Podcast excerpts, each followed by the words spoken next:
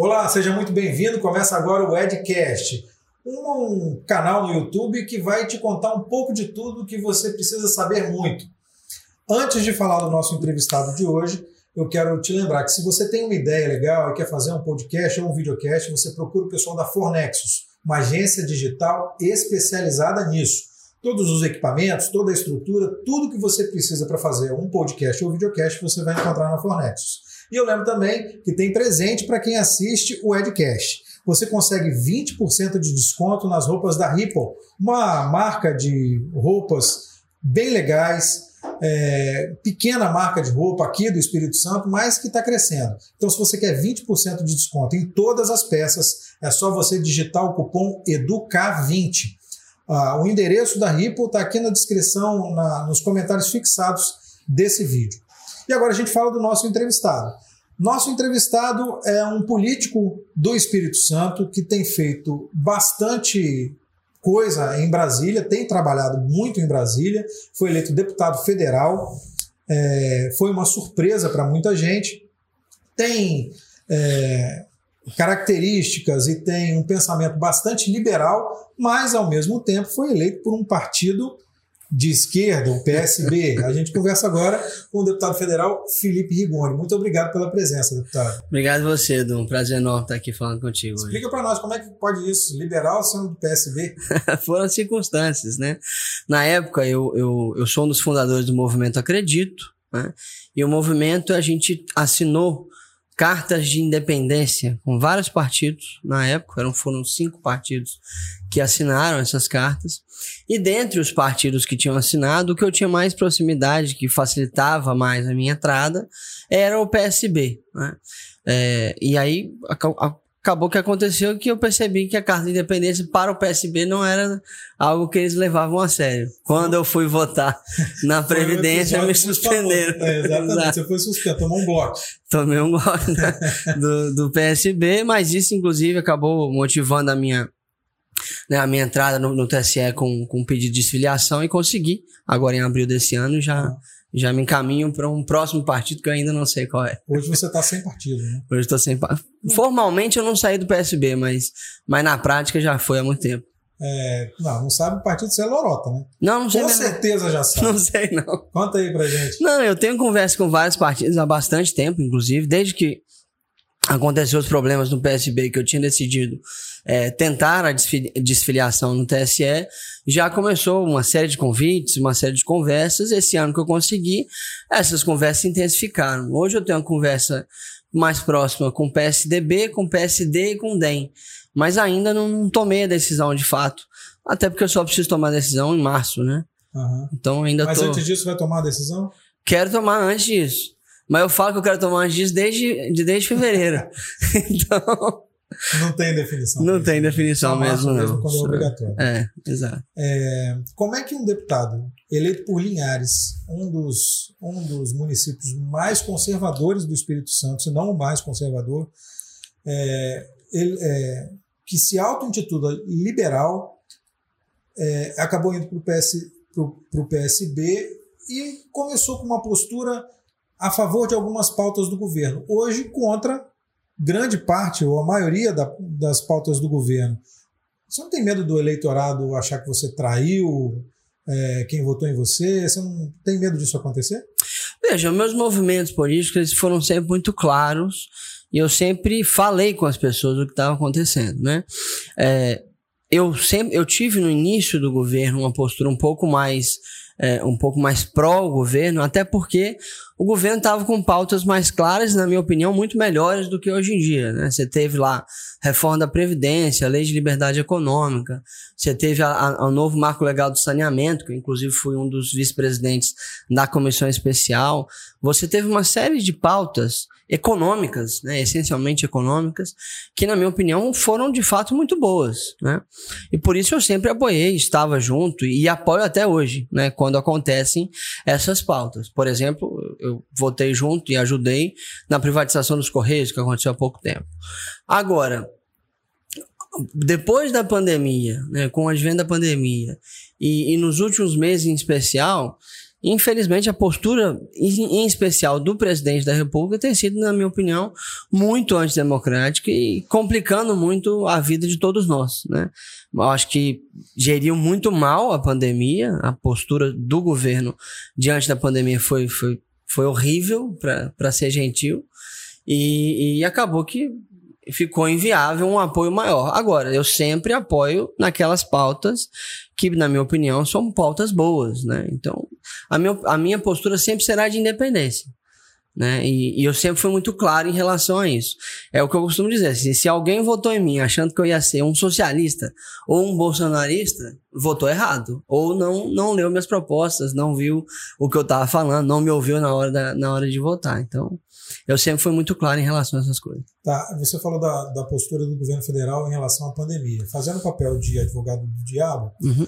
teve muito parlamentar, não, não do Espírito Santo ou não só do Espírito Santo, mas principalmente parlamentares de esquerda, de oposição, falando o seguinte: ah, coloca dinheiro e depois a gente vê como é que a gente paga para gerir a pandemia, né? Para comprar comprar vacinas, para comprar respiradores, né? não, não é um período crítico, para construir hospitais de campanha, para fazer a gestão da pandemia. O que, que, você acha disso? Você acha que isso Veja, tinha que ter feito? Veja, em parte foi isso que foi feito, né? o governo federal acabou emitindo aí quase 700 bilhões de reais a mais de dívida ao longo de 2020, justamente para custear uma série de políticas públicas que foram definidas pelo parlamento, pelo governo ou, ou, ou, ou por outros atores que precisavam ser feitas durante a pandemia. Agora, tem que pensar o seguinte: eu acho que durante uma crise como a pandemia, obviamente, inclusive a PEC do teto já previa isso, né, já eram excetuadas do teto essas, essas despesas, você precisa de fazer um gasto maior. Agora, a minha grande questão, e é a minha grande briga com os parlamentares de esquerda, é que, beleza, passou o período mais crítico da pandemia, ela não passou ainda, mas o período mais crítico passou, e a gente precisa voltar para fazer controle fiscal. Inclusive, a questão fiscal hoje é um dos principais fatores que levam a inflação a estar nesse patamar. Né? Nós estamos com a inflação prevista para 8 e pouco por cento né? no fim desse ano. Então, assim, você pode fazer gastos extraordinários? É lógico, quando a situação é extraordinária. Mas uma vez que a situação começou a estabilizar, você precisa voltar para o seu controle fiscal. Senão, degringola tudo e é o que está acontecendo. Mas você não acha que tem um trabalho forte da oposição para que isso não aconteça? É lógico. É lógico que tem um trabalho forte da oposição. E essa é a minha crítica com a oposição. Né? Por isso que eu me considero um parlamentar independente, não de oposição ou de situação. Que eu acho o seguinte: a gente precisa, e inclusive rapidamente, dar uma solução fiscal para o que está acontecendo. Tem essa questão dos precatórios, tem o um novo Bolsa Família. Nós vamos precisar discutir isso com responsabilidade. Se não for feito uma solução responsável, a inflação vai continuar subindo. Infelizmente, vários parlamentares de oposição não tem essa postura. É, qual a sua relação com o presidente Bolsonaro com os filhos do presidente Bolsonaro, o senador Flávio e o deputado Eduardo? Não, não tenho relação com eles, não. Zero, nenhum? Zero. Nunca estive presente com o presidente. Conheço o Flávio, conheço o Eduardo, mas é uma relação institucional. Uhum. Né, eu, não, é justamente isso que eu estou colocando. É, é, relação institucional. 100% institucional. 100% não tem mais. não, não tenho. Eu tenho amigos no parlamento, eles não são parte deles. Entendi. Entendeu? Mas por uma escolha sua, por uma escolha não, deles? Não, uma escolha de. Acho que das circunstâncias, assim. Eu não tenho nenhum tipo de afinidade ideológica com os Bolsonaros, né? Uhum eu, e eu acabei me aproximando de outros, outros grupos dentro do parlamento, que é os parlamentares mais independentes, né? E assim, eu não acho que a postura deles diante das situações que o Brasil vive é a melhor de todas. Então, acabo escolhendo me afastar a nível eu, pessoal. Eu lembro que na época do que o Eduardo colocou o nome dele para ser embaixador nos Estados Unidos, você foi um crítico ferrenho. Assim. É, mas é ridículo, né? Por quê? Porque ele não tem experiência nenhuma nessa área. Assim, você pode escolher. Não, se, se, a única, o único requisito for falar inglês, é, até eu posso ser, ué. Não, não vale.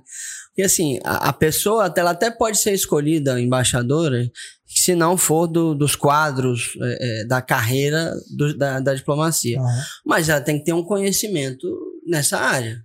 Né? Tem que ter uma certa experiência, conhecimento e, e uma postura adequada para isso. Não é o caso do Eduardo Bolsonaro. Então eu fui muito crítico. O que, que, você acha é, que. É, o que, que você acha que desabona na postura dele? Veja, primeiro que ele é antidemocrático. Né? Para mim, assim, uma pessoa que não, não acredita na democracia, e eles não acreditam, por Você mais que, de vez. Não acreditam. De vez em quando eles falem que acreditam e tudo mais, eles não acreditam, trabalham contra, inclusive. É, primeiro, só aí para mim já, já é suficiente para você não indicar para cargos importantes como o de embaixador. Porque um cargo de embaixador você vai lidar com, com outro país, e no caso desse outro país seria uma das maiores e mais antigas democracias do mundo, que é os Estados Unidos.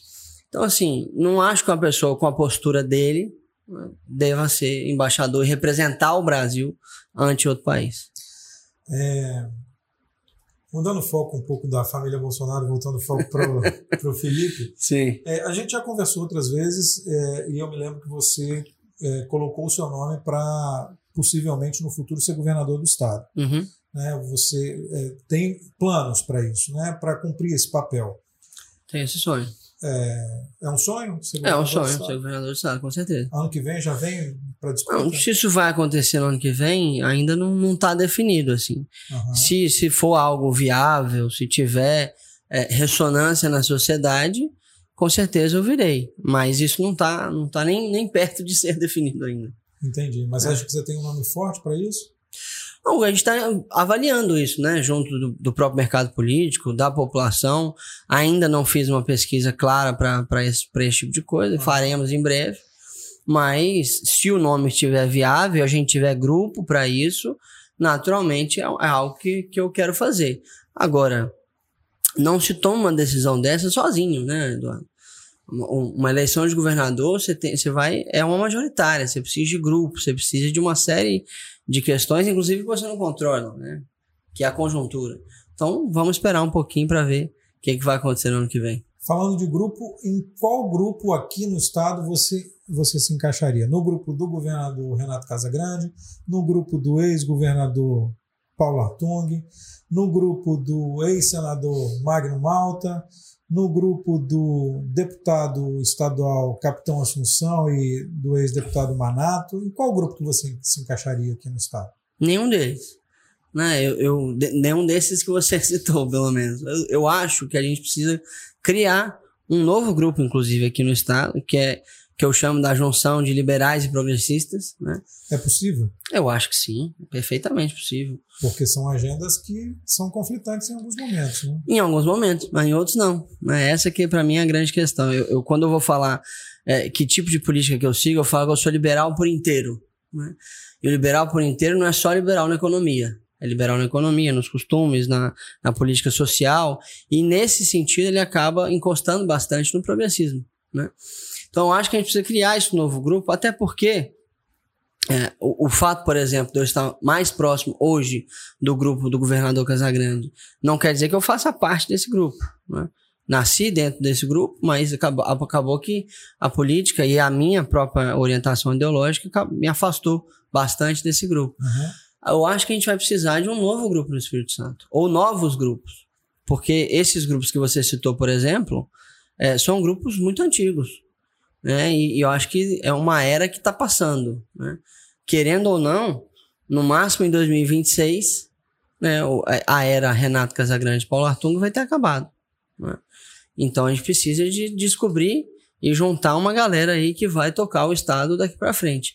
Se esse grupo está formado, ainda não está. Né? Então tô, tô rodando para conversar com as pessoas. Quem é essa galera aí?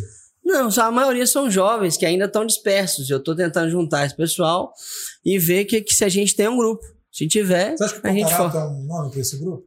Acho que não. O Contarato é um. Eu gosto dele, pessoalmente, é uma pessoa que eu respeito muito, mas o Contarato é uma pessoa muito claramente de esquerda. Né? Uhum. Não acho que se encaixa neste grupo que eu estou citando. Mas com certeza fará parte da construção de um outro grupo, eu acho. Você acha que o Contarato vai fazer parte da construção de um outro grupo? De outro grupo, eu acho. O que, você, que, que você achou da aproximação dele com o PT? Olha, assim, para a forma como ele tem conduzido o mandato dele, é coerente para ele. Eu não faria isso, porque eu sou eu sou quase um antipetista. Então, até pela, pelo histórico que o PT demonstrou quando esteve no governo. Mas eu acho que para a postura que ele tem demonstrado no, no Congresso Nacional, me parece algo até coerente. Tem algum deputado ou algum parlamentar, de uma forma geral, deputado ou senador do Espírito Santo, que mais se aproxima à sua forma de, de pensar, de agir no, no Congresso? Eu tenho uma proximidade razoável com o Majesc, eu tenho uma boa proximidade com o Mazinho, que foi candidato a prefeito de Vitória. Uhum. E são pessoas mais ou menos desse estilo, diferentes entre si, naturalmente, que eu tenho me aproximado para a gente montar ou tentar montar né, esse grupo aí para o futuro. Uhum. E presidência da República? Eu estou perguntando pelo seguinte. Sim. Eu vi uma entrevista sua logo depois que você foi eleito, uma excelente entrevista, inclusive. É, eu acho que foi ao Estadão, porque foi o McLuff que fez. É, ah, foi, é, foi, foi uma, super legal esse foi, dia. Esse, a entrevista é, é, muito legal, assim, vale muito a pena para quem estiver assistindo a gente procurar essa entrevista e ver essa entrevista, porque é uma entrevista muito legal. E falando de casamento, quatro filhos e presidência da República. Eu já não quero ter mais quatro filhos, não. Quer quase seis? Não, quero dois no máximo. Mas já achou pretendente? É? Não, ainda não, ainda não. É. E, é. A, e, A, presidência da República? Uai, um é dia. É, lógico que é possível, assim, para quem tá na política. Cara, o, o, o, o político que te disser que nunca sonhou em ser presidente da República, eu acho que ele tá mentindo. Tá? Porque todos nós, de uma certa maneira, vem, né, nós viemos para a política porque queremos transformar ah. né, uma, série, uma série de coisas no nosso, no nosso país. Eu tenho esse sonho, claro que eu tenho. Mas se isso vai ser viável, com certeza não é para agora. se isso vai ser viável ou não, esse é o futuro que vai dizer. É, você chegou a Brasília, um neófito, nunca tinha exercido um, um cargo eletivo, né? Uhum. Completamente neófito. É, você chegou a Brasília, você sentiu o impacto de Brasília, da forma como as negociações são feitas, da forma como os políticos agem? Você acha que seria fácil ser presidente da República tendo que manobrar ou tendo que é, fazer esse tipo de política no Congresso para as coisas andarem? Com certeza não é fácil ser presidente da República, viu? É, depois que eu cheguei em Brasília, eu entendi o quão difícil de fato é. Porque realmente tem muita coisa. Brasília é um mundo inteiro, né? É, é, só o Congresso Nacional é maior que algumas cidades em termos de quantidade de pessoas que trabalham lá. Uhum. É, são 8 mil pessoas dentro do Congresso Nacional todos os dias que estão trabalhando lá. Duas vezes Dores do Rio Preto aqui. Exatamente. Duas vezes do Rio Preto. Então, assim, e é natural que você tem 513 deputados, 81 senadores. São 594 instituições, basicamente, negociando o tempo inteiro. E algumas delas negociando de formas não republicanas, infelizmente. Você viu isso acontecer? Ah, não cheguei. Não, não cheguei a, a testemunhar. Vê, vê obviamente. Óbvio, vê, lógico que não. É. Mas não cheguei a testemunhar nenhum, nenhum, nem, nada de corrupção nesse sentido. Mas que você fica sabendo, você fica. Eu, por exemplo, no dia da votação da, da Eletrobras, da privatização da Eletrobras, uhum. inclusive foi por isso que eu votei contra, é, a gente ficou sabendo, óbvio que não estava ali no plenário, no Salão Verde, mas ficou sabendo de empresários que estavam ali se beneficiando de um monte de absurdo que colocaram no MP, que estavam em hotéis lá entregando dinheiro vivo para o deputado que tipo de benefícios esses empresários poderiam ter com a privatização? Não, eles tiveram, ganharam já. É, ganharam. Foi, foi a, a contratação de 6 gigawatts de energia por termoelétricas, ah. aonde não há gás, que é o norte do Brasil. Né? E, e, tem um, algumas pessoas específicas, inclusive, que são donas das empresas de distribuição de gás desse local, eles pagaram por isso, né? infelizmente. Agora, esse, esse foi o caso mais emblemático, assim, da minha vivência até hoje. Foi, eu fiquei até baqueado no dia, porque era algo que eu achava bom. Que que você, que, qual é o sentimento? O que, que você sentiu e sente? Cara, ao mesmo tempo você fica impotente, porque você não vai conseguir mudar isso naquele momento, né? Porque realmente estava passando algo muito ruim. Vindo de um projeto que era ótimo, que era a privatização da Eletrobras, que estava bem desenhado no início, só que foi completamente deturpado ao longo da, das negociações. E naturalmente você fica puto, porque você não tem prova né, Uhum. dessas coisas. Não tem prova para você ir lá no Ministério Público denunciar. Aham. Você não tem como apresentar isso. Então, você fica puto pra caramba. E por isso que eu acabei votando contra. Eu, o Novo, inclusive, que é, que é um partido que eu nunca imaginei que ia votar contra uma privatização, acabou votando contra também por conta desses absurdos. O que, que você acha do novo, Felipe? Eu gosto dos meninos do Novo. Não, tudo bem. Mas assim, eu, eu tô te perguntando pelo seguinte: o partido teve, tinha uma proposta, Uhum. degringolou, perdeu é, fôlego, perdeu muito fôlego, é alvo de muitas críticas. Muitas, muitas. O que, que você acha que aconteceu com o novo? Não, eu acho Você que poderia o ir que pro tá Novo, por exemplo? Não, não poderia ir pro Novo. Porque o Novo é liberal pela metade, na minha opinião. Eles são mais conservadores e conservadores e liberais na economia do que liberais por inteiro. Né? Aham. Óbvio que tem alguns lá que são liberais por inteiro. Meu amigo Thiago Mitrou, por exemplo. Agora, o que, que eu acho que aconteceu assim? O que está acontecendo, eu acho que o Novo é um partido novo, como diz o próprio nome, que ainda está se descobrindo como é que, como é que lida com, as, com os conflitos internos. Né? Aham. Porque chegou oito parlamentares lá no Congresso Nacional, que em, em sua maioria, ou quase unanimidade, apoiam sempre as pautas econômicas do governo, e nem, em- não na maioria, mas alguns apoiam quase todas as políticas do governo. E, naturalmente, isso cria conflitos internos. Aí você teve a, a, a executiva nacional do partido que quis, que está pedindo o impeachment do Bolsonaro. Aham. É um dos fundadores, o João Moedo, está pedindo o impeachment do Bolsonaro. Aí você tem uma divisão muito grande internamente. E, e o que me parece que está acontecendo é que eles não estão sabendo lidar com essa divisão. né? Agora, eu acho que é um partido importante. né? Ele representa uma parte da sociedade que eu acho relevante e eu torço muito para que dê certo. Só não vou estar lá. Tá certo. É, falando um pouquinho do, do Felipe, Uhum. Você foi, é o primeiro deputado federal é, cego eleito Isso, na história do país, é né? história. Uhum. Você ficou cego aos 15 anos, não é isso? Foi. Eu descobri uma infecção aos 6 anos de idade. Aham. E aí foi evoluindo, né? Eu fiz 17 cirurgias nos olhos para tentar corrigir. Mas aí aos 15 anos, de fato, eu acabei ficando cego. O que, que você sentiu quando você pensou, quando você viu que isso não ia ter mais jeito, você ia ficar perder a visão?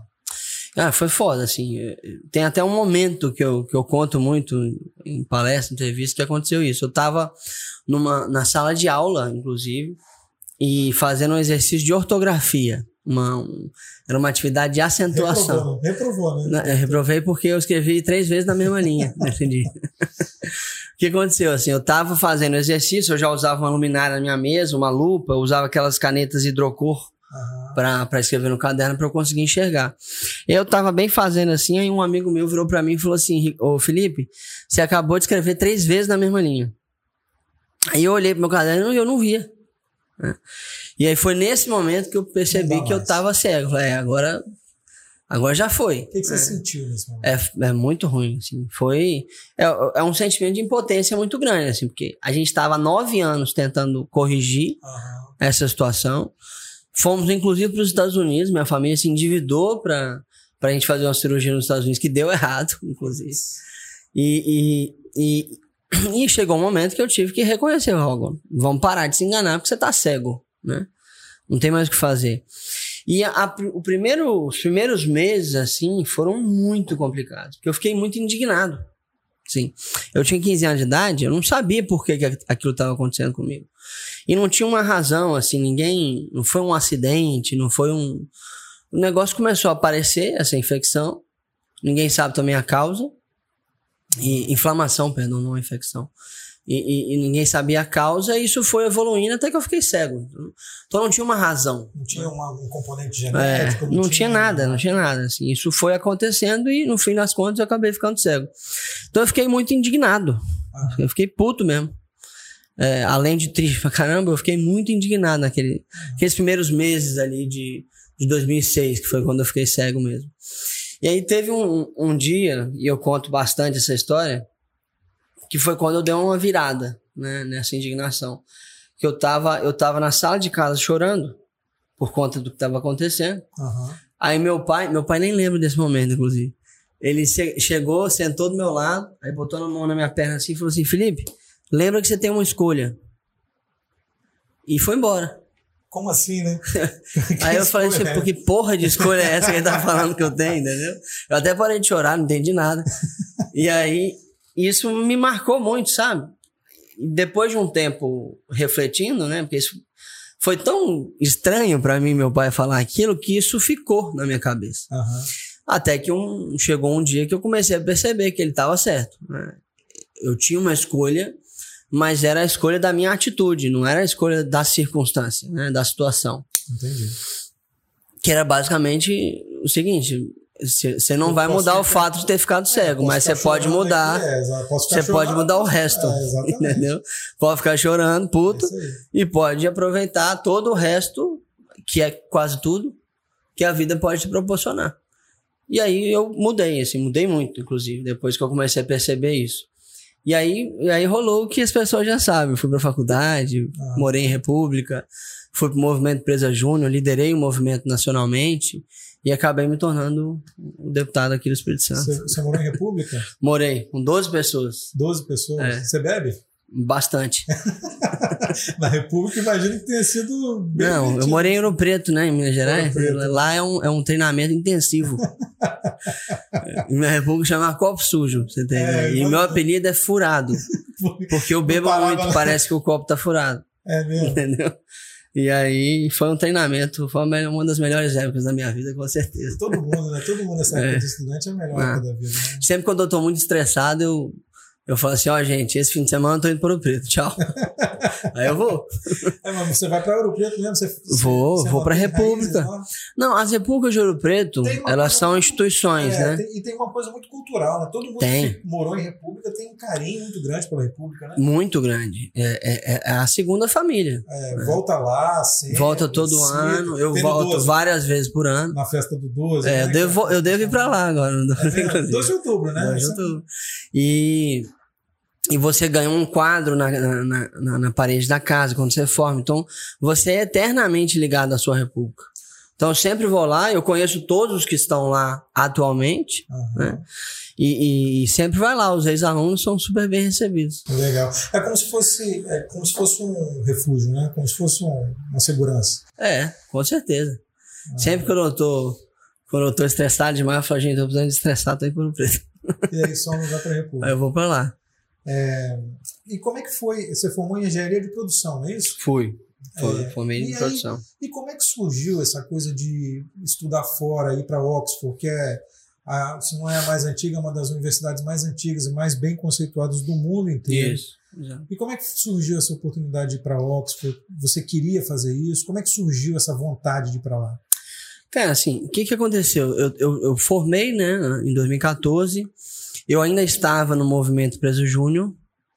Ah, E aí, em 2015, eu fui presidente do Conselho da Brasil Júnior, né, que é a Confederação Brasileira de Empresas Juniores. aham. E logo depois disso, eu já, aliás, eu fazia isso ao mesmo tempo que eu estava já de volta em Linhares e eu abri uma empresa de coaching, treinamento para empresas e etc. E aí eu gostava muito disso, né, de fazer isso.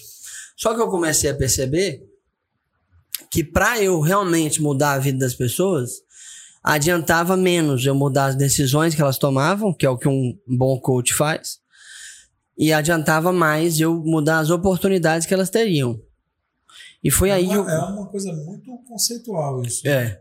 E foi aí que eu, que eu concluí pela política. Eu falei, se eu quero mudar as oportunidades que as pessoas têm, ou seja, que, elas precisam ter mais e melhores oportunidades, eu preciso mudar a política. Foi aí que eu. Mas esse discurso não é muito utópico. É utópico, mas, Isso, mas que tem uma utopia ter- para todo político. Não, tudo bem, mas aí você tem uma utopia, mas você chega em, em Brasília e vê a realidade, como você mesmo já falou aqui há, há- um, um tempo atrás, e, Uhum. e falando de tudo que é os porquês de todas as articulações e todos os movimentos, essa utopia vai um pouco por água abaixo, né? Não, ela não vai por água abaixo, porque ela, ela sempre será o meu ideal. Né? Foi, foi nesse momento que eu decidi que eu precisava ir para política. Né? Porque se, se você quer mudar a quantidade e a qualidade de oportunidade das pessoas, é muito importante melhorar a política. Né? E se alguém não decidir por isso, a política vai sempre ficar ruim. Né? É. Então, naturalmente, você encontra percalços ao longo do caminho, né? E aí eu, eu decidi me candidatar a vereador nessa época, quando eu concluí isso. Aí eu fui candidato a vereador em Linhares, perdi. Aham. Graças a Deus, inclusive. Por que, que você perdeu e por que, graças a Deus? Não, porque graças a Deus, porque lá, depois de perder, primeiro que a derrota ensina, né? Muito. E foi Certo. importante pra caramba pra mim ter perdido. Porque apesar de ter ficado cego, eu nunca tinha perdido nada na vida. Ainda. Né? Eu, eu sempre fui um excelente aluno, era, é, eu fui o melhor aluno da minha faculdade, passei em quarto lugar na- no vestibular. Eu sempre despontava em quase tudo que eu fazia. E eu nunca tinha perdido uma- alguma coisa de fato. E eu perdi para vereador. Perdi tendo voto para ganhar, inclusive. É porque é coisa da coligação. Da coligação. A- o meu partido na época era o PSDB, não fez, é, não, não cumpriu o coeficiente.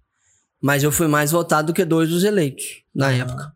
E, e aí, obviamente, fiquei, fiquei mal pra caramba, mas isso me ensinou muito e, mais importante, me deu a oportunidade de estudar. Foi aí que eu concluí que eu tinha que melhorar a minha capacitação. E aí eu decidi ir pra fora do Brasil. né? Foi aí que você decidiu ir para Oxford. Foi. Na, na verdade, eu tinha primeiro decidido ir para Harvard. Só que já tinha perdido a, a, a, a época das inscrições. Na janela.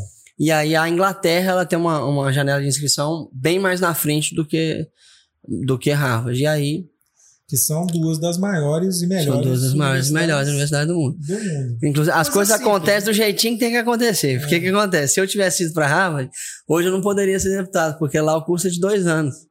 Entendi. E aí comeria a época das eleições, porque eu fui para Oxford em 2017 para um curso de mestrado de um ano, que os mestrados na Inglaterra são todos de um ano, Aham. e, e, e eu voltei no dia 25 de junho de 2018, já começando a campanha. Pré-campanha, né? Campanha foi mesmo em E o- agosto, E, o seu mestrado lá foi de em política. políticas públicas. Mas olha só, não é uma contradição você, um, um brasileiro, um linharense, fazer um mestrado de políticas públicas em Oxford, É, que não tem nada a ver com as políticas, as políticas públicas do- da Inglaterra, não tem absolutamente nada a ver com as políticas públicas do Brasil. Não, mas a ciência da política pública é algo universal. Você saber avaliar, desenhar uma política pública, princípios econômicos que guiam a política pública Mas são universais. esses modelos todos no contexto brasileiro? É possível Dá, isso? lógico. Essa bagunça que a gente vive? Perfeitamente. Inclusive, assim, o que, que eu mais ganhei com o mestrado em Oxford foi um, um- um framework de decisão, né? um- uma arquitetura decisória, vamos dizer assim. Ou seja, princípios que me guiam na hora de tomar uma decisão é, é, lá no Congresso. Ah. Foi lá que eu me tornei liberal, inclusive, Em Oxford. em Oxford. Quando eu comecei a estudar economia, hoje a coisa que eu mais estudo é economia, Você estuda, você continua estudando? né? continua muito, muito. Esse ano eu já li uns 40 livros. Esse ano, 40 Esse livros? ano. Já. Isso livro, livro Técnico, livro de Técnico. economia. os, li- os livros de diversão Fora- que eu adoro ler, ler para me divertir, já Aham. foram também alguns. Mas e como é que você faz, assim, tecnicamente, para ler? É braille? É Não, é no meu celular. É tudo pelo meu celular. tudo pelo celular? Tudo ou é Kindle ou é o, o próprio aplicativo de livros da, do iPhone. Eles te dão acesso? Você, é, o quê? É, eu compro, né? Ele vem em- meio que em PDF, em e-book. Né? E aí o, o- eu chamo de Raquel, é meu celular, é uma vozinha que lê pra mim. Uma voz Uma voz feminina, ob- robótica. obviamente. Sim, sim. Que, que lê pra mim, lê bem rápido, inclusive. Você lê numa, numa velocidade maior do que o normal? Ah, bem maior. Por quê? Ah, porque é mais, é mais rápido, né? Mas você consegue absorver tudo? Consigo, eu consigo absorver mais, inclusive. Quando é muito devagar, porque não é uma voz humana, né? É uma voz robótica. Você dispersa, então. Aí você, você perde a paciência muito rápido, porque é uma voz robótica. Entendi. E aí eu acelero bastante. Por exemplo, é, quando eu tô escutando podcast, etc., sempre é em 2x. No Sempre mínimo. Duas vezes. No mínimo. É porque é o máximo que tem. No mínimo, não. O não, no Spotify vai até 4. Quatro. É. No, no, no, no YouTube que vai só até 2. É, a gente tem. Inclusive tá no Spotify. Se você quiser É. escutar. Vou escutar rapidão quando eu É. for escutar. Legal. É É, é para adiantar, é sempre bom é, escutar com. Mas assim, informação. Você consegue acessar a informação normalmente, com tranquilidade? Normalmente, Não tranquilidade. tem dificuldade nenhuma para ler jornal? Nenhuma. Tudo digital, né? É Aham. tudo, eu- a minha vida quase toda eu faço pelo celular. Até computador eu uso muito menos hoje em dia. Só quando eu quero escrever um artigo, eu quero parar na mesa para sentar e escrever. E como é que você escreve? Do- do- digitando, é? É, digitando? É. Porque assim, o, o teclado ele tem a marcação do F e do J. Tem São uma- suas, suas referências. É, ele tem uma marcaçãozinha lá É, pra tem todo lá, mundo. É, exatamente. Pra quem fez aula de datilografia, eu É, fiz. tem né? uma, uma, levante, um Tem um, alto relevo um lá. alto relevinho no F e no J. Aí da, dali você faz tudo. Entendeu? Mas você não sabe se, tá, se digitou alguma coisa errada, se não digitou. Sei, é, porque ele fala, ele fala comigo, né? Ah, tudo que eu tô entendi. digitando. Entendi. Então, é preparado para isso também, né? É, não, é muito bom. É, né? Esses, esses aplicativos de acessibilidade vêm em todo, todo o smartphone, inclusive, Aham. e ajuda bastante. Tá, agora eu vou te perguntar como deputado federal. Por que, que todo mundo não tem acesso a isso? Porque é caro. Então, Exatamente o que, que isso. falta? O que, que falta para todo mundo ter acesso a isso? O que que falta? Um, é de fato você promover políticas de concorrência para ser mais barato, mas em especial é ter uma política de aquisição de tecnologias assistivas do governo. Eu estou desenhando isso no meu gabinete, inclusive. Aí, Porque- você, aí você vai e fala assim: eu não, não tenho afinidade nenhuma com o governo Bolsonaro. Mas o Bolsonaro zerou a importação de é, equipamentos de informática aí. Não, mas isso não tem efeito nenhum. Por quê? Porque você zerar o imposto de alguma coisa não tem tanto efeito no preço. A gente já, inclusive, tem muito artigo provando isso. Ou tem muito pouco. Normalmente isso é, isso é incorporado no lucro. Né? Mas não O fica tão mais preço, barato. O cara mantém o preço para ter um lucro maior. Ou abaixa menos do que ele teve de- a redução de, de, de imposto, entendeu? E mesmo assim, tornar, o, por exemplo, o, o, o software de leitura de computador que eu uso chama JAWS. Uhum. Ele custa 4.500 reais. Aquele negócio. É muito caro. Muito caro. Muito caro. Se você abaixar 10% no preço, você resolve o quê? Nada para quem é pobre. É, E a brutal maioria das pessoas com deficiência são realmente pobres. isso. O que, que você precisa nesse sentido? É fazer um programa governamental de aquisição mesmo desses, desses, desses programas, né? Desses softwares, tecnologias assistivas em geral. Que aí vai de cadeira de roda a software de leitura de tela, né? Aham. Agora, isso custa caro também. Por isso que eu ainda não consegui protocolar. Porque a gente tem que fazer uma série de projeções de custo e etc. para você conseguir fazer isso. Tem um programinha que é no Banco do Brasil, que é um empréstimo à acessibilidade com juro subsidiado, que ajuda várias pessoas com deficiência a comprar. Mas é empréstimo, né? É, o, Mesmo assim, a pessoa o precisa ter lá- o dinheiro depois para é, pagar. É, o pobre vai lá, pega o dinheiro. E se endivida. Se, endivida, vai pro SPC porque não tem dinheiro para pagar. Exatamente. Então, o que precisa ser feito é comprar e dar diretamente para as pessoas. Na Alemanha é assim. Na Alemanha você tem um programa lá que né, tem certas tecnologias aprovadas por um comitê nacional de, de, de incorporação de tecnologias. E aí você se inscreve. Obviamente você tem que ter uma razão específica para por que você quer aquela tecnologia. Mas aí você ganha Comprovar, do você tem que governo. comprovar por que, que É. você quer aquela tecnologia. E, e você ganha do governo. Na França, eles têm um modelo diferente. Eles pagam metade. E a Ah. pessoa paga metade. Né? Colocando aí um compromisso da pessoa também de ter um certo esforço. Aham. É, então, assim, dá para fazer. Óbvio que não vai custar barato, mas dá para ser feito. É, é, você tem alguma bandeira específica? Isso pode ser considerado uma bandeira sua?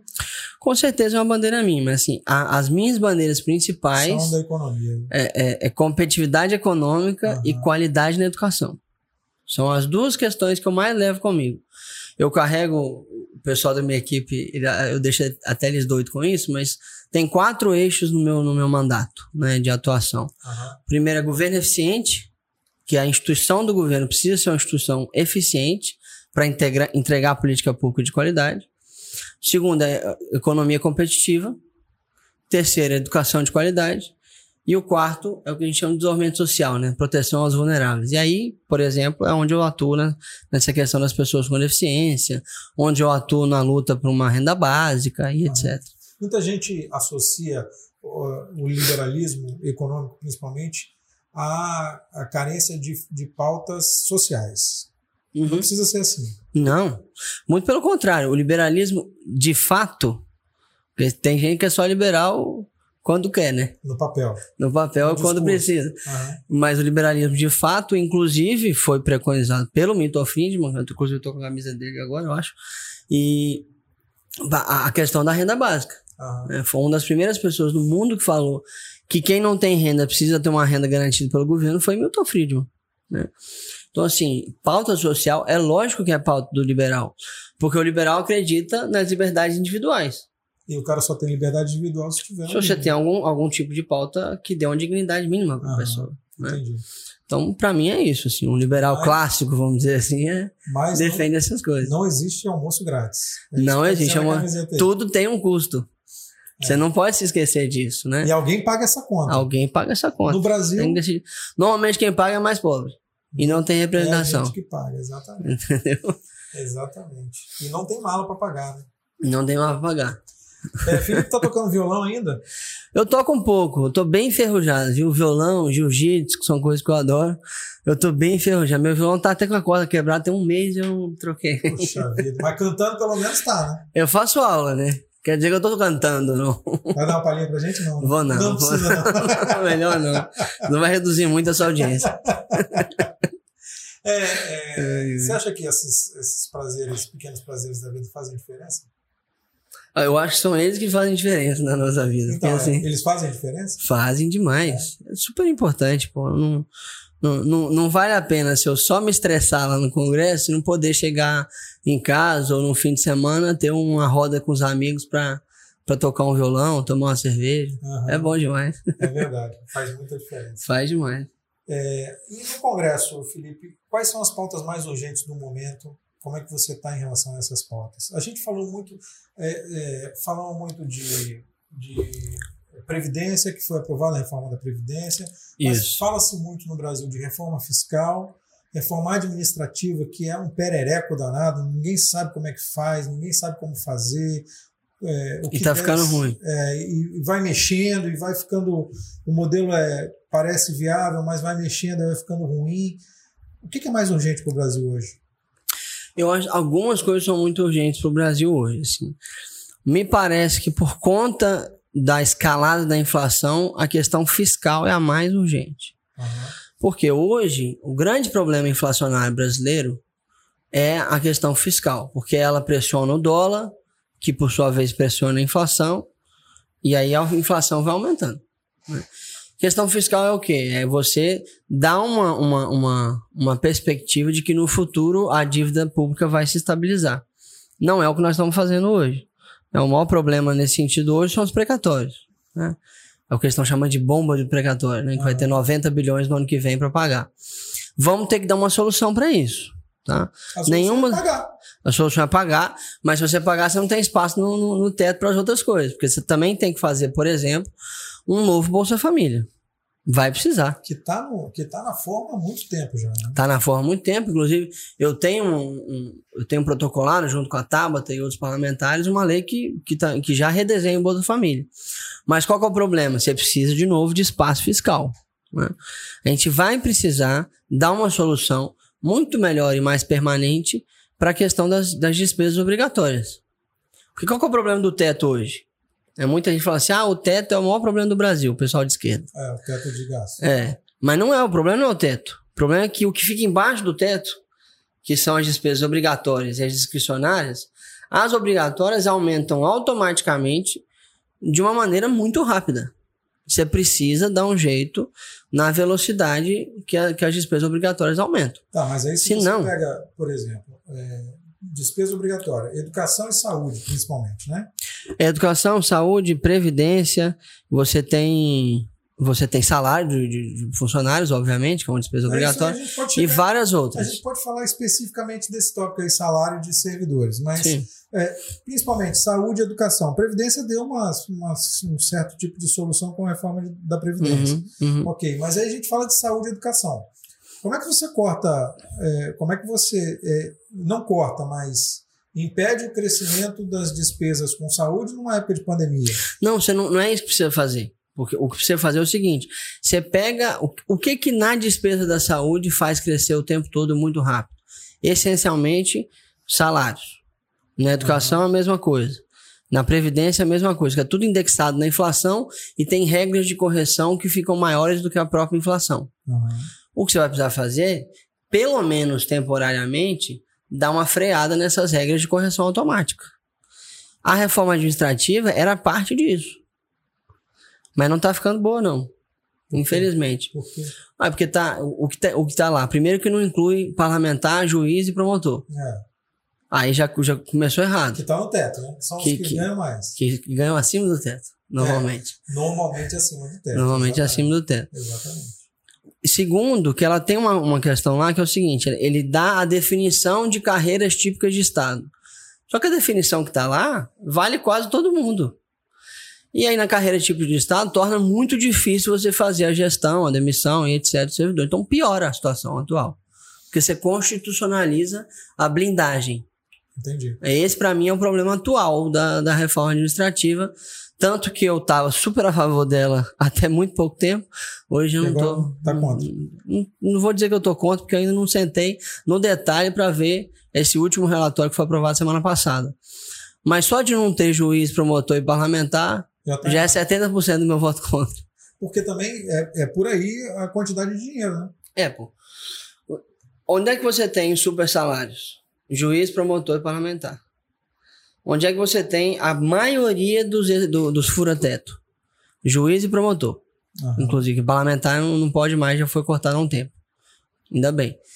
Agora, e só isso aí de, de, de salários extra-teto dá quase 3 bi. 3 bilhões de reais. Dá. No governo federal. Que nos estaduais, se for juntar tudo, dá mais.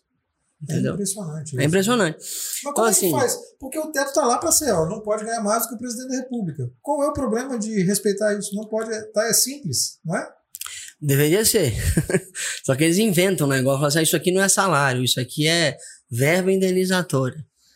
Só que eles, eles indenizam coisas que ele não pagou antes. Entendeu?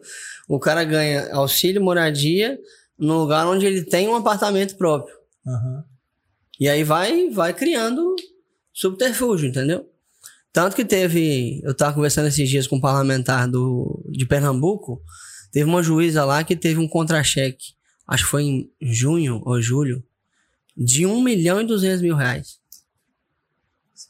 É, É, é sacanagem, né? Não, dá pra jogar no Flamengo, né? O salário é jogador do Flamengo, pô. É, é melhor até, que vários deles. É, é melhor, mas aí os principais estão Os lá, principais estão é, nesse patamar. Luiz, Davi Luiz, Felipe É. Luiz, Então, assim. se não acabar com esse tipo de coisa, vai ficar feio, inclusive, Mas é aprovar acaba? outras Mas mudanças. como é que acaba, Felipe? Aí tem que incluir na reforma administrativa. A gente, na Câmara, aprovou o, a lei que regulamenta isso e acaba com o super salário. Só que o Senado não votou. Então, é, é isso que eu tô te falando. E como é que é, E aí? Você tem uma ideia clara sobre isso, ok.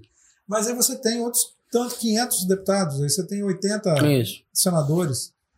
E aí, como é que faz? E aí, Veja, mas ó, e aí você- a gente tem também o histórico, porque o, o imaginário popular, a primeira coisa que vai chegar é não, os caras vão fazer um acordo, vão, fa- vão fazer aco- acordos escusos com é, um lado vai fazer aco- acordo escuso com o outro, um lado vai lavar a mão do, do outro ali, não sei o que e tal. Uhum. Essa é a primeira coisa que vem no imaginário das pessoas, por causa do histórico de corrupção que o Brasil tem, o Brasil Isso, vive. exato. E como é que muda isso? Como é que faz para muda devagar. Para mudar isso mesmo, tem que trocar a maioria das pessoas. Mas então, até lá a gente não morreu. Mas não? até. Não, morreu não. Esse devagar, Carlos está muito pessimista, Veja bem, a gente conseguiu promover uma série de mudanças muito importantes. Vamos pegar, por exemplo, a reforma da Previdência. Tem muita crítica aqui, eu mesmo faço a como a gente fez a reforma, lógico. Mas a reforma da Previdência ela foi 15 vezes mais dura com o servidor público, que é quem tinha a Previdência mais beneficiada, do que com a- o pessoal do, do regime geral. 15 vezes, na, conta, na ponta do lápis, contado. Onde é que erramos? Não conseguimos botar os militares direito. Fizeram bagunça lá com os militares. Mas conseguimos fazer uma bela reforma da Previdência. Então, assim, tem coisas que devagarzinho a gente consegue ir. Não estamos conseguindo agora na reforma administrativa. Que é crucial. Que é país. crucial, O que eu falo é, se a gente não vai morrer antes, é porque o, o- pelo quadro que a gente tem do país hoje, as, as mudanças são urgentes, não são? São muito, A gente precisa de mudanças muito urgentes. Muito urgentes. Então, A principal coisa para mim, assim, que falta é, é um comando de fato do, do, do governo. Porque hoje a, a, a discussão da reforma administrativa está sendo conduzida de maneira completamente solta. E qual é o problema disso? Que a Câmara e o Senado é uma casa de iguais. Apesar de ter gente que manda mais que o outro, no fim das contas, cada um tem um voto. aham. Né? e não tem peso, né? E não tem que ter peso. é. É, é um para cada um. É, exatamente. Se você não tem, na época da Previdência, você teve o, o ex-presidente Rodrigo Maia, junto com o governo, colaborando incessantemente para conduzir a discussão da Previdência. E conseguimos. Né? Aí deu certo. Agora, o governo está perdido. O governo está sabendo o que quer direito. Né? Até porque está perdido em quase todos os outros sentidos também. Então, está sendo uma discussão que, na minha opinião, está muito solta. Né? E não está não tá dando a condução correta. Você acha que o governo federal tem que é, assumir, puxar para ele isso? E... Com certeza. Nós vivemos num claro país, fim da, no fim das contas, é presidencialista. Uhum. Né? Por mais que o parlamento é independente, e tem demonstrado cada vez mais que é, você precisa da condução. Quem dá a pauta, quem põe a pauta, no fim das contas é o governo. Ah, tudo bem, mas aí é, a gente é um E país... a condução também. Não, tudo bem, mas a gente é um país presidencialista. Uma queixa do governo é que, pelo menos é um discurso. Aí você me fala. Hum. Não, consi não conseguimos governar direito porque o STF impede, porque o Congresso impede. E aí? Me, me fala que pauta do governo, importante de fato, não, e não passou? A gestão da pandemia, por exemplo. Não, mas o que, que, que, faltou na gestão não, da pandemia? A gestão da pandemia, o, o, governo federal diz que tiraram o poder do governo federal de definir. Não tiraram, eles só disseram que os governadores podem é, também fazer as medidas. o governo mas federal. O do, mas o discurso do governo federal é esse? É lógico, é porque ele precisa se, se tirar da, da falta de competência que ele teve, né? Porque no fim das contas, se você tivesse coordenado as políticas na pandemia, nós não teríamos quase 600 mil mortos. Você Teria acha, muito você, menos. Você acha, realmente? Eu tenho certeza absoluta. Cara, porque veja bem, a gente começou a pandemia, você tinha o Mandetta. E aí, rapidão, trocou. É. Virou. Depois foi o Taish, né? Taish Foram tantos que eu nem lembro. Aí foi o Taish, aí depois o Eduardo Pazuello, Pazuello que é um desastre. Você acha que ele foi um desastre? Meu Deus do céu. Não, o, o Pazuello, primeiro que, obviamente, não entendia nada de saúde. Mas, era um mas teoricamente, entendia de logística. É não conseguiu entregar as coisas direito, faltou oxigênio em Manaus. Mas você acha que foi culpa e do governo federal? Eles sabiam disso e é o governo federal que faz essa entrega. Tudo bem, mas. Inclusive. Aí, não, tudo bem, mas aí o. Mas a gestão não estava com o governo? Oi? A gestão não estava com o governo? Não. O governo. Do... A entrega de oxigênio era feita pelo Ministério da Saúde, inclusive. Mas então, a gestão disso não estava com o governo do, do Amazonas? Tava não. Tava não.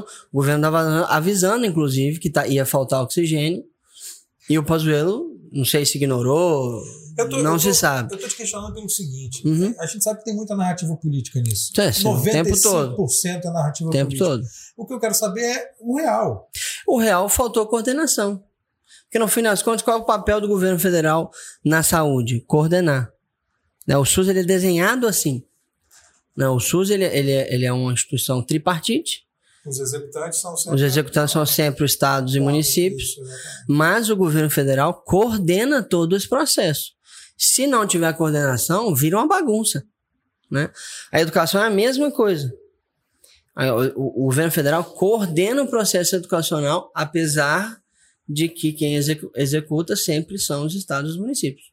Né? Uhum. Sem a coordenação, vira bagunça. Virou bagunça.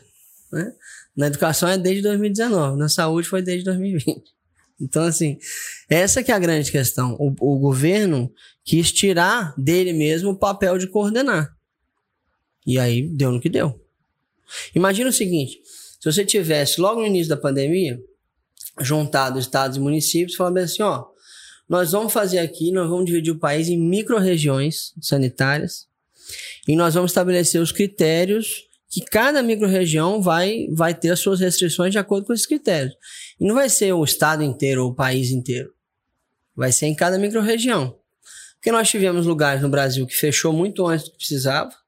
Aí quando precisava fechar, o povo não aguentava mais. Uhum. Né? É. Foi o caso de Santa Catarina, inclusive.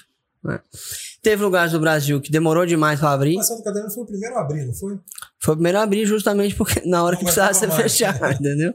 Essa é a grande questão. Se você tivesse tido essa coordenação, com critério, com diálogo, né, e, e com política pública, no fim das contas, uhum. você teria uma gestão muito menos belicosa né, da pandemia. E esse é o grande problema, assim. Quiser, a gente, muita gente quis fazer política, ao invés de fazer política pública. E aí, Muita gente em todos os lugares, né? todos os lugares, lógico, não foi só o governo federal, não. É, em todos os lugares. Entendeu? Todo mundo se tá aproveita, ainda. infelizmente. Lógico. Ele tá fazendo ainda. Esse, pra mim, é um dos grandes problemas, assim. que eu fiz o meu primeiro discurso, você me lembrou disso, e, e na Câmara de Deputados, eu falei exatamente disso. Falei, ó, enquanto nós estamos aqui atrasando a votação de uma pauta super importante só para marcar posição política, tem 63 milhões de brasileiros endividados. A gente estava justamente votando o cadastro positivo, que ia ajudar bastante nessa questão. Então, assim, eu sempre acho, cara, qual que é o problema e qual que é a solução, vamos resolver. Pra mim não importa muito essa coisa da- das narrativas políticas, eu até peco, eh, politicamente falando, às vezes, por conta disso. Mas, infelizmente, a gente tem muita narrativa política envolvendo até hoje, né, a pandemia.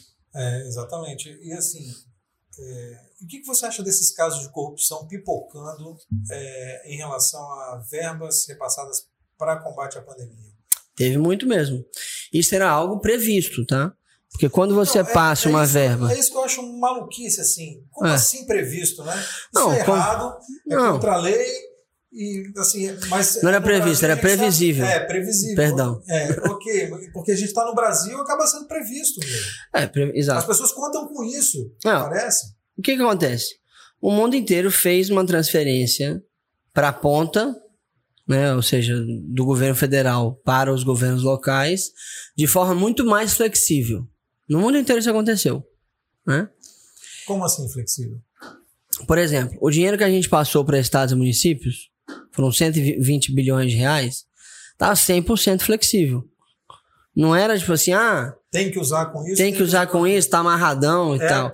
Só não podia aumentar salário. O resto podia fazer tudo. É, Entendeu? exatamente. E como tinha muito dinheiro, gente, tinha muito dinheiro.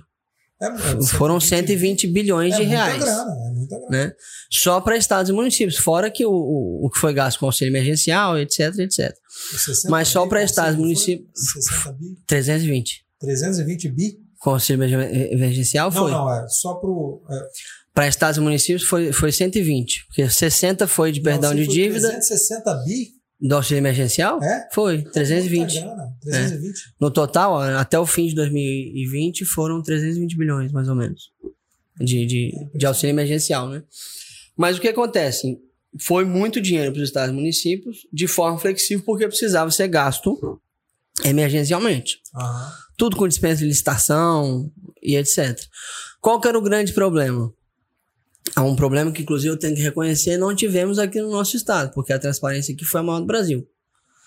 Qual que foi o grande problema? Você não tinha transparência no gasto em muitos locais, e por ser dispensa de licitação, virou essa bagunça.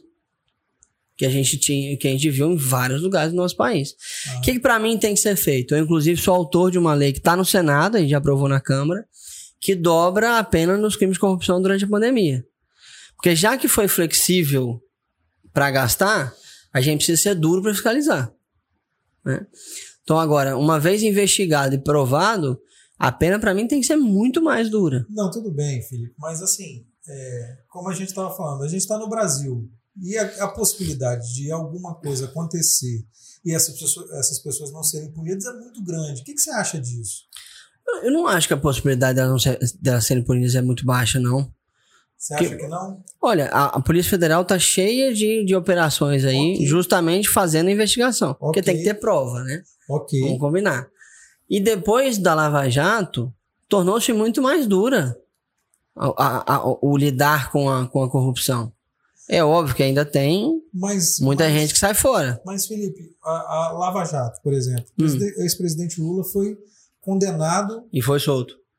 Foi condenado e foi inocentado. Foi preso. E Não, não foi solto. inocentado, não. Foi solto. Foi, é, é, o processo voltou a alguns, estar caseiro. é, alguns outros processos ele foi Sim. inocentado. Foi. É, o processo caducou. Isso. Sempre teve alguma coisa. É, se não me engano, acho que o Zanin estava comemorando, o advogado dele estava comemorando o 17 processo que tinha ou caducado ou que deu em isso, nada, né? Isso, isso, isso. E isso não é um exemplo, isso não é um, um exemplo que a gente tem, a gente acaba tendo e acaba deixando a, nossa esperança de que alguém seja punido no país lá embaixo. Com certeza, sim. E Eu, inclusive, um fui um grande crítico dessas decisões do STF É. que acabaram soltando o Lula. Agora, que, que a gente precisa fazer daqui para frente? Né? Porque eu não tenho como mudar o passado. O que a gente precisa fazer daqui para frente? Pega quem. Tem gente que muda o passado. É, mas isso é só o STF. Eu não consigo, não. isso é só o STF que muda o passado. Eu, no, no, parlamento, a gente não consegue, não. Mas o que, que eu acho que a gente tem que fazer? Cara, primeiro institucionaliza que tem a transparência. Eu, inclusive, é, sou autor de uma outra lei, que essa não foi aprovada, infelizmente, que, que dá regras à transparência dos dados da Covid, inclusive dos dados de gastos. Que para mim são os mais importantes nesse caso aqui que nós ah. estamos falando. E segundo, tem que ser muito mais duro com quem for condenado por corrupção durante a pandemia. Porque não tem, é um dilema que não tem muito como resolver. Como é emergencial, você tem que flexibilizar o gasto. Uhum. Porque senão você não consegue é, fazer o gasto consegue, emergencialmente. Consegue usar o dinheiro. Qual que é a solução? Flexibiliza na hora, mas endurece depois. Uhum. Que é o quê? Na fiscalização e na punição. Para mim, a solução é essa.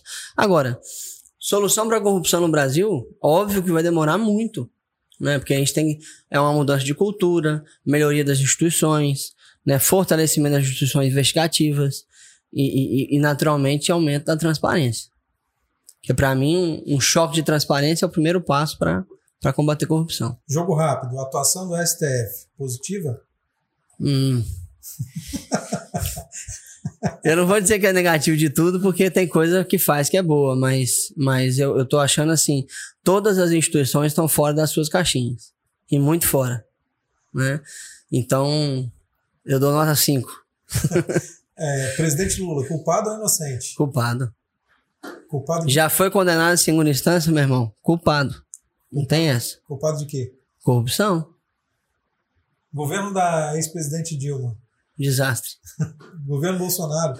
Outro desastre. Futuro, Infelizmente. Futuro do Brasil. Não, o futuro do Brasil é esperançoso. Por que, que eu acho que é esperançoso? Porque isso tudo tá ensinando. A gente teve uma década aí, de 2010 a, a 2020, dura pra caramba, né? Vamos combinar. Passamos por Dilma, impeachment, pandemia, Bolsonaro com as suas, com as suas loucuras, né? Então, está ensinando bastante a gente que a gente tem que ter gente responsável no governo. Né? Eu acho, e trabalho por isso, inclusive, que daqui para frente nós vamos começar a ter, nas eleições, inclusive, escolha de pessoas muito mais moderadas e responsáveis. É, por isso que eu sou esperançoso. Você, como liberal, o economista Paulo Artung ou o gestor Renato Casagrande? Eu, como liberal. Como é que é? Como liberal, o economista Paulo Artung ou o gestor Renato Casagrande? O economista Paulo Artung. É? como liberal, eu escolho isso, lógico. E como Felipe Rigoni? Como Felipe Rigoni, eu sou muito amigo do, do Renato Casagrande e acho ele um bom gestor. Eu acho que está fazendo um, um, governo que entrega. Tem falhas, falhas que eu comunico publicamente, direto, inclusive, mas eu acho que é um bom gestor. Você concorreria com o Renato Casagrande? Se fosse viável e, e, e, tivesse ressonância na sociedade, eu concorreria. ia botar Porque a minha amizade com ele não, não significa. Ia cara dele, ia xingar. Não, eu não, sou, eu não faço isso nem com o Bolsonaro, eu vou fazer com o Renato, que é meu amigo. Eu não vou, eu não, eu não sou, eu não sou radical, eu não sou de, de, de, de criticar a pessoa de jeito nenhum. Mas eu critico as, as atitudes. Você acha que tem alguma, algum jeito, alguma forma de o governo Bolsonaro ser um bom governo ainda? Eu acho que não mais. Tá? Eu acho, até o meio do ano passado eu achava que tinha. Tinha como corrigir rota, melhorar muito, mas agora eu não acho que vai, vai, vai conseguir entregar muito mais coisa, não. Por que, que eu acho isso assim? Tem coisa boa que está sendo e foi feita? É óbvio que tem, gente. Nenhum governo é de todo bom, de todo ruim. Você pega no governo Bolsonaro, por exemplo, tem dois ministérios excelentes, que é infraestrutura e agricultura. São realmente muito bons. Né? Isso tem que ser reconhecido. Mas qual que é o grande problema daqui para frente? A condução geral, na minha opinião, não vai ser uma, uma, uma condução para resolver problemas do Brasil, vai ser para garantir a eleição do Bolsonaro. E, e aí, naturalmente. E se ele for eleito de novo? Aí tem chance, né? Se ele quiser revisar tudo. Ele tem chance de fazer um bom governo. Tem, se mas ele for reeleito. Vai, mas você acha que ele vai revisar tudo? Eu acho que não. Mas que tem chance, tem chance. nunca diga nunca, né? Mas eu acho muito difícil, assim, da forma como ele está tá conduzindo agora, a radicalização, né? a, a negação do, do, do contraditório, isso é muito ruim. Isso, inclusive, tira a capacidade dele de coordenar, que é o que está acontecendo. É, os bons ministros são, eles são bons porque são moderados. Essa que é a grande questão. Você nunca, nunca vai ver o Tarcísio brigando com alguém ou xingando um, alguém do PT. Você acha que o caminho é esse, a moderação? Eu acho, eu tenho certeza.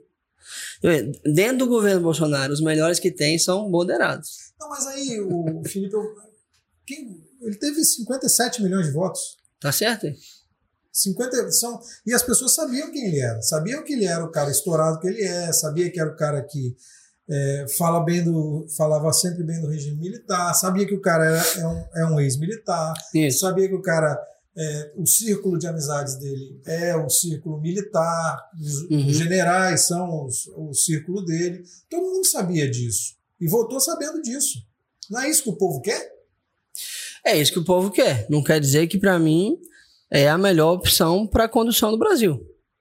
Aliás, é, é isso que o povo quis em outubro de 2018. Tá, mas aí ano que Porque voto você não tem, você teve. Isso é muito importante dizer. Eu não tenho 84.405 votos, eu tive em 2018. Eu não faço ideia de quantos que eu tenho hoje. Entendeu? Então, assim, eu acho que ou a gente parte para um caminho moderado, ou o Brasil vai sempre viver em crise. Nenhuma nação dividida prosperou. Quando prosperou, estava minimamente harmonizada. Mas você acha que existe alguma possibilidade de a nação hoje se unir em torno de alguma coisa? Porque a gente vê a, o conceito de divisão é o Brasil hoje. É o eu e eles. Uhum. É a esquerda e a direita. É Bolsonaro e Lula. É, é, são os, países, os partidos de direita e o PT. Uhum. É, isso é o Brasil hoje. Você, nesse cenário, você consegue vislumbrar é, algum tipo de união em torno de alguma coisa? Ó, oh, você pega, por exemplo, nas pesquisas. A rejeição do Bolsonaro e a rejeição do Lula, as duas estão acima de 50%. Então, alguma coisa tem no meio aí. Não, qual que é a dificuldade para mim? O, o pessoal que se chama de terceira via, que é onde eu estou, inclusive, localizado, no âmbito nacional, ainda não mostrou para a sociedade a que veio. Por enquanto, a gente só sabe que eles são contra o Lula e contra o Bolsonaro. Mas a gente não sabe exatamente o que é a política que Eduardo Leite quer promover, que Rodrigo Pacheco quer promover, que outros aí querem promover, né? Uma vez colocada na mesa essas propostas, aí sim nós vamos saber se dá para se unir ou não em torno disso. Eu acho que dá. Entendeu? Mas não vai ser fácil, não. Não, o Brasil não é para amadores. Né? Não, o Brasil é para gente muito profissional. Definitivamente. Felipe Rigoni, muito obrigado pela entrevista. Valeu. Espero que você ouça no nosso podcast lá. Pode ouvir em. em vou ouvir em 2x. 4x, 2x, 2x, do jeito que for melhor. Mas vou ouvir. Legal, legal. Ótimo. Muito obrigado mais uma vez pela presença. Sucesso lá. Sucesso em Brasília. É e a gente espera sempre resultados, né? Como gente, como população, como cidadão, a gente sempre espera resultados. Com certeza. Eduardo, obrigado. Foi ótimo a nossa conversa e fica à disposição. Legal. Valeu. Obrigado. Valeu, querido.